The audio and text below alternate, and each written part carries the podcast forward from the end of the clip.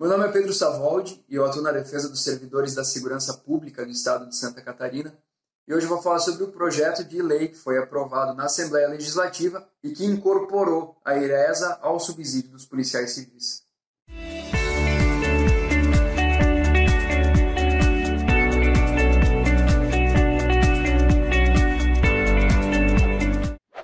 Desde 2019, tramitava na Assembleia Legislativa Estadual um projeto para alterar a lei dos policiais civis, mas tratando especificamente sobre os requisitos para ingresso na carreira de delegado de polícia.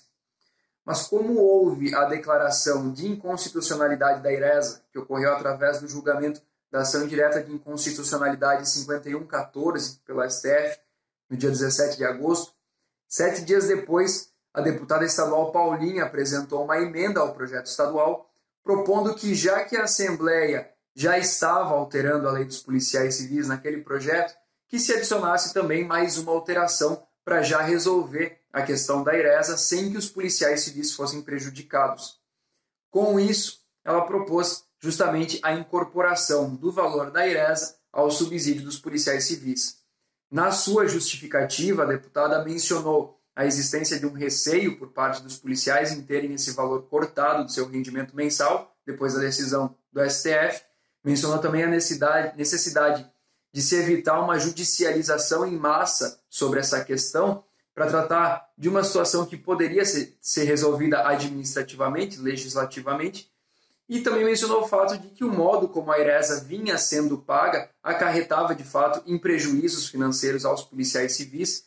que é justamente aquilo que os policiais já vinham cobrando nas suas ações judiciais para que fosse reconhecido o direito de recebimento da IRESA nos períodos de férias, de afastamento, de licença e também de aposentadoria.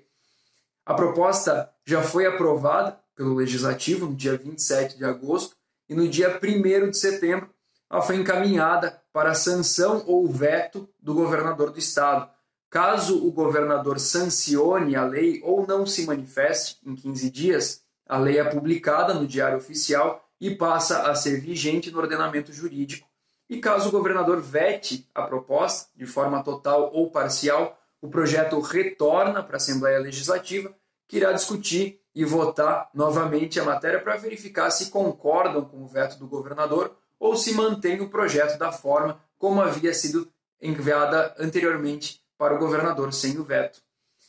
A tendência é que essa medida, essa incorporação da IRESA no subsídio também seja estendida posteriormente para os peritos e para os militares estaduais, o que obviamente representa uma vantagem para os servidores, muito embora, por outro lado, a declaração de inconstitucionalidade da IRESA tenha afastado, pelo menos em um primeiro momento, a possibilidade de cobrança dos valores retroativos que não foram pagos pelo Estado nos últimos cinco anos. Então, se você ficou com alguma dúvida ou tem alguma sugestão, deixe seu comentário aqui embaixo. Não esqueça de nos seguir nas nossas redes sociais para ficar por dentro de mais novidades sobre os direitos dos servidores da segurança pública de Santa Catarina. Até o próximo vídeo.